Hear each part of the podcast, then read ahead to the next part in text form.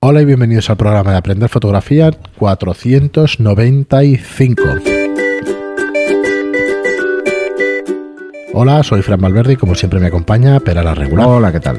Muy buenas a todos, a cinco programas del capítulo 500 que como os decía en el anterior programa, no tenemos nada preparado, pero no os preocupéis que algo, algo especial sacaremos, aunque sea lo que decimos de, de un pequeño sorteo. Así que nada, recomendaros como siempre nuestra plataforma de cursos online, donde tenéis la manera más fácil y más rápida para dedicaros profesionalmente, sea a tiempo total o a tiempo parcial, a la fotografía. Y también para aficionados. También. Pero al final los aficionados, pues con estas cosas se profesionalizan. se profesionalizan. Estoy irónicamente en modo irónico on, ¿eh? Que no- Vale. nunca hemos tenido ningún problema con que nadie se dedique a la fotografía, al contrario.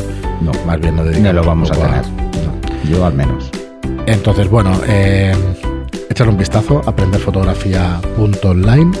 Y en los anteriores programas, eh, la verdad es que nos liamos con el tema PC, con el tema Mac. Suponemos que saldrán por ahí preguntas y eh, opiniones y objeciones. Pues nada, lanzadlas, que no hay ningún problema. Ya las iremos comentando, ya las iremos tratando aquí en el programa. Y hoy tenemos algunas preguntas que nos quedaron en el tintero de programas anteriores. Empezamos con la primera, eh, donde Óscar López, con respecto al programa de disociar el enfoque, eh, donde además hicimos otro programa diciendo el eh, aprende realmente a saber qué es esto de la disociación del enfoque, pero nos dice dos cosas.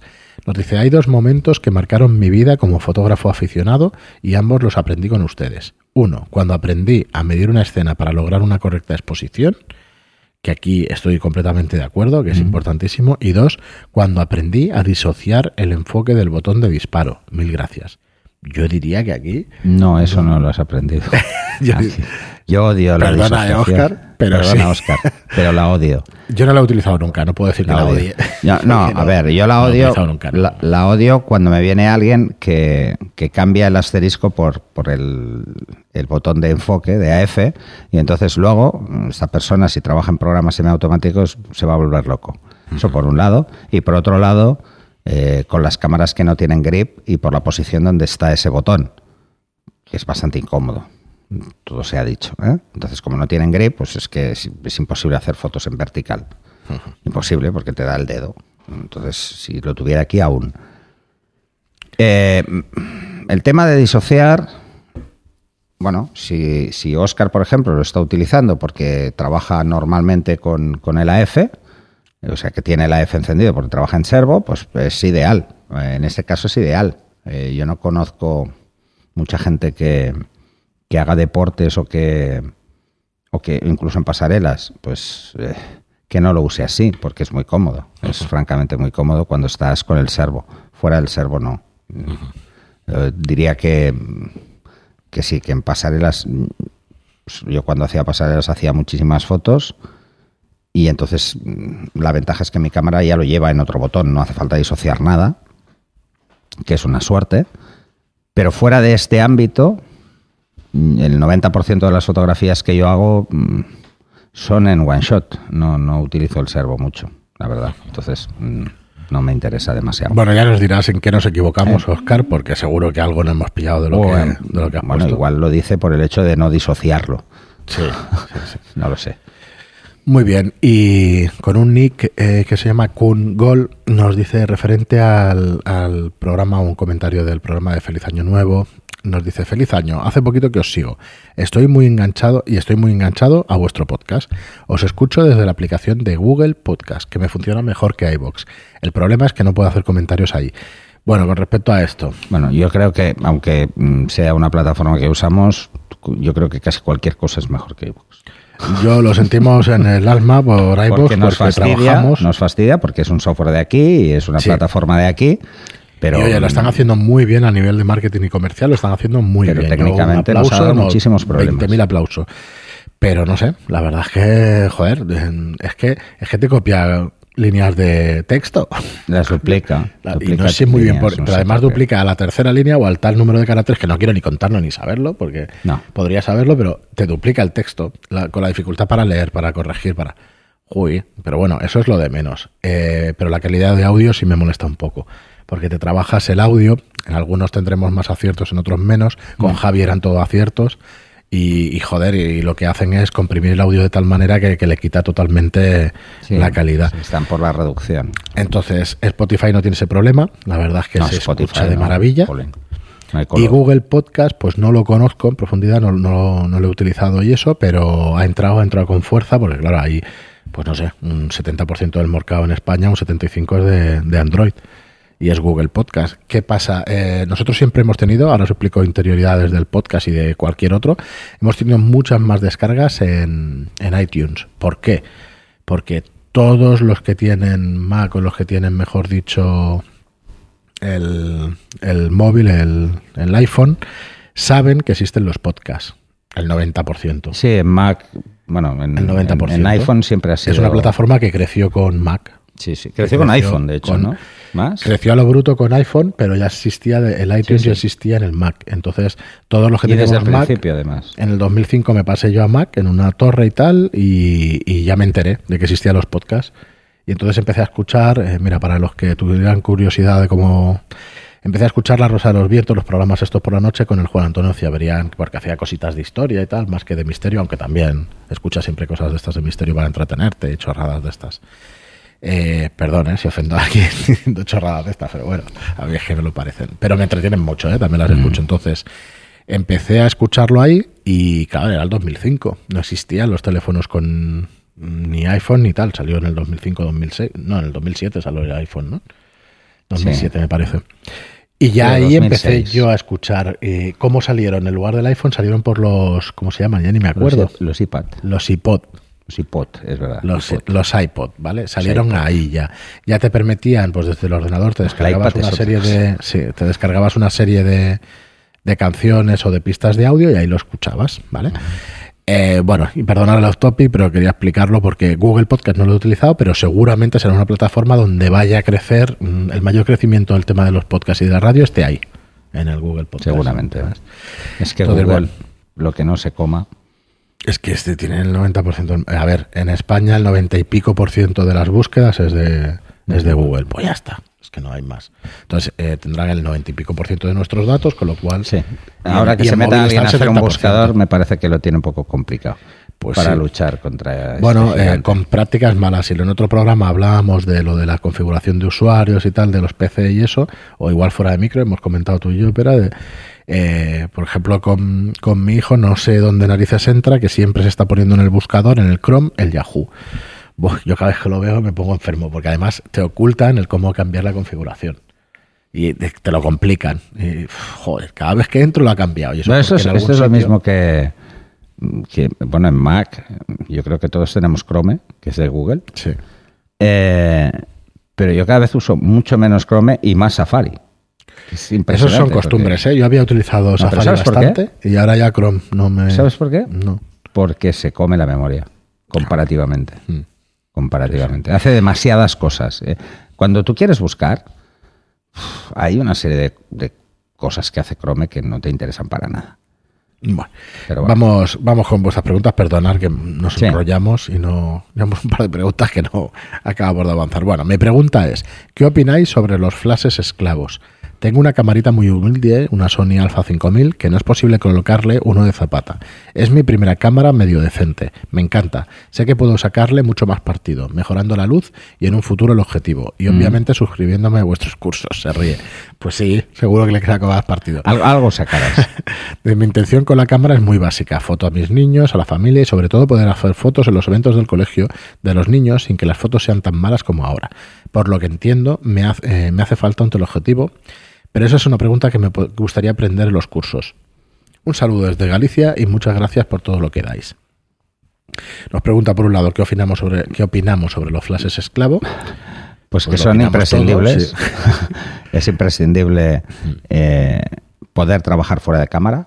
O sea, sacar el flash, tú lo tienes que hacer por narices, porque si no tiene zapata, pues es lo que te toca. Pero es imprescindible. Eh, el- a no ser que hagas reportaje y que no puedas hacerlo, porque llevas el flash en la zapata y tienes que hacer fotos de prensa y tienes que hacer un reportaje, un evento y sacarlo de, de la cámara, pues es un poco complicado, porque ¿dónde lo dejas? es algo que es imprescindible si quieres hacer fotos con, un- con, bueno, con una cierta gracia. O sea que por ese Sí. lado, mm, ideal. Y luego, eh, luego lo, del A ver, decía, hacer lo del fotos- teleobjetivo. A ver, mejorar fotos familiares o del cole o de tus hijos y todo eso. No creas que es tan necesario, aunque para según qué tipo de fotos vas a necesitar cambiar de cámara. Pero igual necesitas otras técnicas y otra manera de, de sí, hacer. y lo que decía de un teleobjetivo. A ver, em, hay, hay varias opciones, ¿eh? y sobre todo si vas a hacer fotos a, a niños. La opción fácil. Busca, mm, te quieres ir a un tele, búscate un telezoom. Búscate, eh, por ejemplo, en Canon, Nikon, los más habituales es el 70-200, que es, bueno, da muchísimo juego. Dependiendo del factor de recorte que tenga tu cámara, que no tengo ni idea si es full frame o no lo es, ¿vale? Porque no conozco el modelo. Esto por un lado. Vale, pero si quieres, la verdad, no lo hagas. O sea, vete a un 135 o un- algo que esté entre 100 y 150 milímetros fijo y muévete tú. Y de verdad lo notarás. Lo que te iba a decir. Lo Eh, notarás. creo que vas a... Porque ópticamente son mejores y tú quieres tus fotos de, de- y tú quieres las fotos pues de tus hijos y tal con un mínimo de calidad. Entonces ese mínimo de calidad pues te lo va a dar ópticamente porque no los vas a tener cerca, los vas a tener un poco más lejos. Entonces los 70-200 esos que te hablo de Canon y de Nikon son caros de narices eh, y esas focales fijas pues son un poco más baratas. No mucho más, no mucho más, eh, todo hay que decirlo, pero si estás hablando de que un 70-200, bueno, pues estás sobre los 2.000 euros, eh, te puedes conseguir pues un 135 por poco más de 1.100 o 1.200 euros. Y luego lo que es- mm, va a Uno parecer muy una- bueno, además, sí. O va a parecer una chorrada lo que voy a decir, pero si es para lo de las actuaciones del colegio y tal, te va a valer más una conversación con el director directora del colegio, con el, con el que lleve el evento y todo eso para colocarte en un mejor sitio que un que un tele. No, y esto es o así. incluso, incluso si hacen el una función y es en un teatro, pues que veas qué luces va a haber, Claro. este tipo de y cosas. que lo preveas Y lo antes. realmente importante si vas a hacer eventos, eventos donde no puedes depender de... No, no controlas, eh, cuanto más luminoso sea el objetivo, mejor. Porque como no te vas a poner cerca, entonces no vas a tener un problema de profundidad de campo por disparar a 2.8, pues mejor que tengas un objetivo que, pues que sea F2, si es posible, que, o 2.8, que no que va- vayas con un F4 o con un 5.6. Sí, sí, eso también lo vas a Cosa a que notar. los zooms, por ejemplo, medios, los que mm, son más baratos, eh, el diafragma va en función de la focal y eso te va a complicar muchísimo la vida. Muy bien, pues vamos a acabar ya con un par de preguntas más, eh, tres, perdón. Dice Robert 2000 Mar, nos dice, se me rompió el botón de tanto enfocar con esa técnica, la de disociación del enfoque. Muy bueno, por cierto. Extraño el botón. Bueno, nada, hay un montón de gente que apoya la técnica, no hay ningún problema. Ya, ya lo veo. Juan Manuel, no, eh, a ver, que cada uno lo use Claro, eh, por a su gusto. ¿eh? Y Yo lo odio Lo que- profundamente. no te vas a pero porque lo pero- tengo ya. O sea, Claro. yo no tengo que disociar nada. Sí, sí, a ver. Ya es la diferencia. hacer Yo tengo un botón que es el AF-ON. Punto. Entonces, no tengo que coger el asterisco y disociar. cuando necesitas lo Cuando lo utilizas, necesito lo uso y ya está. Juan Moreno González, Juan Manuel Moreno González, perdón, sobre el, el programa de comentarios sobre mochilas fotográficas, Mm. nos pregunta, si se sacan las baterías de la cámara, ¿se agota la pila interna de memoria? ¿Qué pila interna? Ya no tienen pila interna. Ya no tienen. Hace, desde que salieron las digitales, creo. Mm, a Antes ver, había una pila para el tema del fotómetro, pero de Sí, los años- no, hablamos de los años no hay. 60, 70. pila interna. No, a ver, lo que es hay. una memoria como tipo RAM. Sí, pero es que esas no se. No, pero es que es, Esa no pierdes las es una memoria, es física. Es como. Sí. O sea, lo que son configuraciones y todo lo demás. eh, ostras, que- En las reflex como tal, yo creo que no llevan. Mm, no, yo ahora alguna no. con pantallazo, si Espérate, pierden la fecha. Tendría que sacar la cosa. cámara. Sí. Tendría que sacar la cámara. Pero a ver, mira, si hay una pila. yo Te voy a poner un ejemplo muy claro. La ¿eh? pila física como tal no hay. Si hay una pila en algún sitio, mi cámara tiene 13 años. no la he cambiado Debe ser- nunca. Debe ser nuclear. Debe ser nuclear. no, pila física como tal no, no tienen. No tienen. Y ahora que Ahora pienso, que tenga una pequeña. y ahora que pienso, un pequeño la chip de memoria y tal, 300D sí que llevaba una. Sí. Pero ya hace La muchos 10D años que no. y la 300D llevaban una. Ya hace ya Justo en la entrada de baterías. Que que era una pila de botón. Ajá. Y creo que era así, para guardar configuración, básicamente. Pero ahora creo que no. Creo que no. Bueno, Y- yo no la he visto nunca. Un comentario de YouTube de The Effect of the Photographer. Creo que lo he leído bien. Dice, referente al programa número 3, cómo interpretar el fotómetro. Dice, me alegra encontrar este vídeo por casualidad. Hace relativamente poco hice uno de mis proyectos sobre fotografía de desnudo. Encontré un podcast que hablaba sobre la fotografía de desnudo y desde entonces decidí hacerme una cuenta en iVoox para escuchar vuestro programa con más de 486 programas. Gracias por la información que aportáis siempre, las dudas que respondáis y que respondéis y los mitos que aclaráis. Bueno, para nosotros es algo, sí que es verdad que. Yo creo, a ver, hay mucha gente que me lo ha dicho, ¿eh? Esto del fotómetro. Hay mucha gente que ha descubierto dónde están sus principales fallos a la hora de exponer al comprarse un fotómetro. O sea, se han comprado un fotómetro, han salido a la calle, han probado a hacer la foto, han visto que algo no acababa de cuadrar, han cogido el fotómetro, han medido y han dicho, vale, me he equivocado un tercio, o me he equivocado dos tercios, o me he equivocado un paso. Va, vamos a hacer otra prueba mm, cambian de entorno, vuelven a exponer y dicen, uy, pues ahora mejor, ¿no? Y han ido mejorando mucho al, simplemente comparando su percepción de la, de, de la escena, comparándola con el fotómetro. Esto yo creo que nos ha pasado a todos. ¿eh? O sea, yo el primero. A mí me pasó hace muchos años, pero me pasaba. Y entonces los exposímetros que tenían las cámaras eran muy malos, mm, eran muy simples, no estaban ni numerados. Era una agujita que subía y que bajaba y poco más. Y además solo medían en la zona central bastante grande o toda el área. O sea, no, no había los sistemas de medición que hay ahora. Entonces, yo creo que eso mm, ha aportado mm, pues una forma de entender el tema de la exposición mejor. Ahora, yo creo que lo que más, lo que más eh, ha notado la gente, por eso me llaman F8250, lo que más ha notado la gente es el curso de iniciación. En el Hmm. curso de iniciación, que salimos a la calle Hmm. y explico mm, eh, en una escena que nos da F8250 qué hay en la sombra, qué hay en el contraluz, eso es fijo y yo creo que la gente, desde que la gente que al menos me lo dice, que ha visto ese curso, ya no mide apenas. O sea, mide una vez y se olvida. Te cuesta bastante menos, sales a la calle y mueves menos los Y no están midiendo cámara, todas las escenas porque- muchísimo más. Porque todas las escenas tienen la misma luz. Es que No, te vas lo que misma. dices de la sombra, pues dos puntos abajo, dos puntos. a- mm, vas cambiando, lo haces con agilidad, es otra manera de fotografía. A ver, ¿eso por qué lo expliqué así? Lo expliqué así porque es algo que, por ejemplo, cuando hacíamos una salida por Barcelona, yo cogía a la gente y le decía, mira, es muy sencillo, y lo expliqué, estaba harto de explicarlo. Es decir, pues mira, vamos a medir la escena con el sol a la espalda una vez. Ya no va a cambiar. Claro. Si no pasa una nube, no va a cambiar. Y si pasa una nube, ya sabemos cuánto hay que bajar. O sea, esto es así.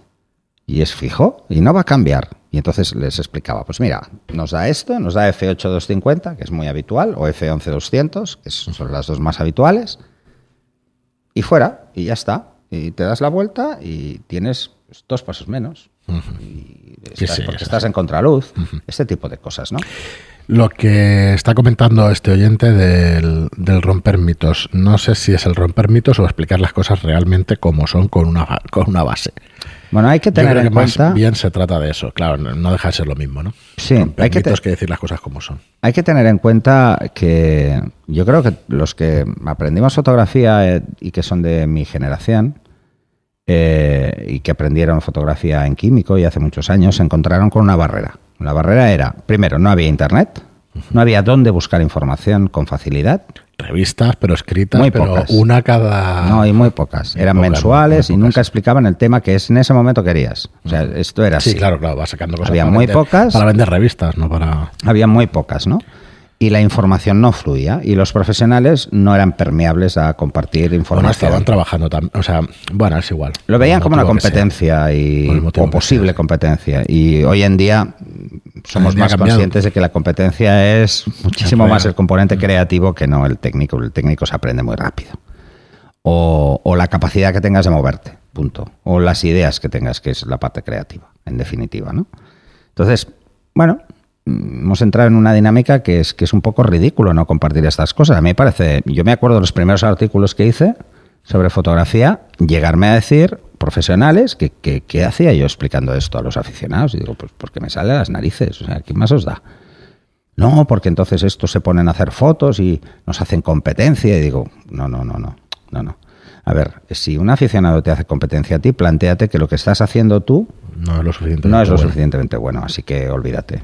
Dedícate a otra cosa. Muy bien, Pera, pues nada más, hasta aquí el programa de hoy. De hecho, en los próximos nos estamos planteando el tratar el tema de, de materiales, de objetivos, de tratar un poco más la actualidad, porque va a hacer 500 programas y, y nunca dar nos una ha vuelta de tuerca, ¿no? Sí, y nunca nos ha preocupado ni nada.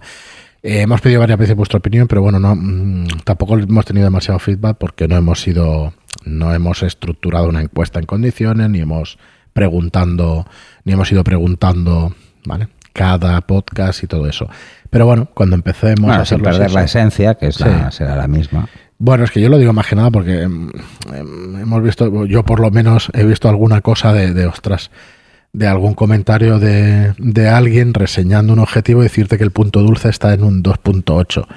Pues yo es la primera vez que lo veo en un objetivo que está. Bueno, si es que se han dicho muchas, puede ser, ¿eh? muchas Pero- cosas de los puntos dulces. Y ya sabéis que mi opinión no es esa. claro. Entonces, Al eh, final, si coges ese objetivo, mi- miras las curvas, las MTF y todo eso, No, y la no puedes construcción verlas. y todo, no, a ver, no puedes deducir cuál es el punto dulce de un objetivo haciendo una prueba. cuando tienes una, un- un- una modulation transfer function que solo te lo dice en la apertura mayor. No es extrapolable. Si te dice la apertura mayor y F8, no es extrapolable lo que es A5 6. Sí. No lo es. No, puede ir por un lado, puede otro, cambiar puede cambiar muchísimo. Entonces, ¿cómo obtienen que ese punto dulce? A ver, a ver. No dejémonos puedes- de yo creo que historias. no puedes o sea, no hora. tiene nada que ver. O sea, eh, ¿dónde hace mejor las fotos un objetivo? A ver, es que eso al fotógrafo le tiene que importar tres pepinos. Muy poco. Tres puñeteros Bueno, pero pepinos. preocupa. Entonces, si empezamos a hacer alguna reseña o a hablar de esos temas, lo vamos a hacer, vamos a decir. Si un es objetivo es, muy bueno en resolución y contraste, en la apertura mayor, que es donde más aberraciones va a haber, ya va, a bien. ser excelente en F8, claro. Va- Va a eh, a partir de ahí será mejor. Claro, Cada vez mejor. Y porque luego iremos peor. perdiendo aberraciones. Bueno, no las perdemos, simplemente no se ven. Pero no se ven, pero también perdemos resolución. O sea, ojo, que, que- que es un poco ridículo, ¿no? Entonces, al final, no es lo mismo hacer una foto a un paisaje que hacer a algo que está a un metro.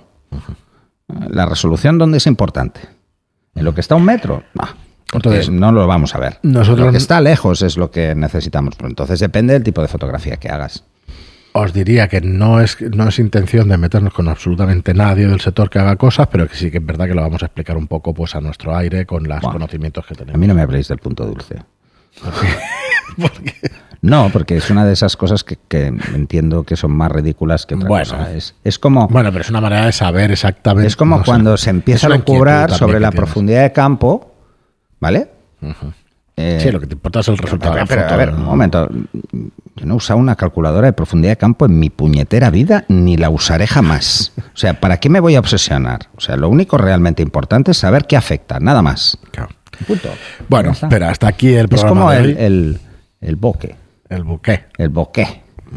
Bueno, Pues vale, pues es más bonito o menos bonito y ya está. sí, al final el resultado de la foto lo que, Si es que lo que marca. importa es la foto, por favor. Muy bien, pues hasta aquí el programa de hoy. Muchísimas gracias a todos, como os decimos siempre, por las reseñas. Tenemos que hacer uno de así. 5 estrellas en iTunes. Crítica Destroyer. No, no. Bueno, no nos saldría tampoco No, demasiado. Pues por vuestras reseñas de 5 estrellas en iTunes, muchísimas gracias a todos. Mm, Tenemos más de 300 y pico, 400, una, una barbaridad. Por vuestros comentarios y me gustan en iBox. Decirle a Google que nos ponga comentarios en Google Podcast, que, podan, que podáis poner ahí vuestros comentarios. Eso, eso. Y en Spotify también. Y nada, y hasta el próximo programa. Hasta el siguiente.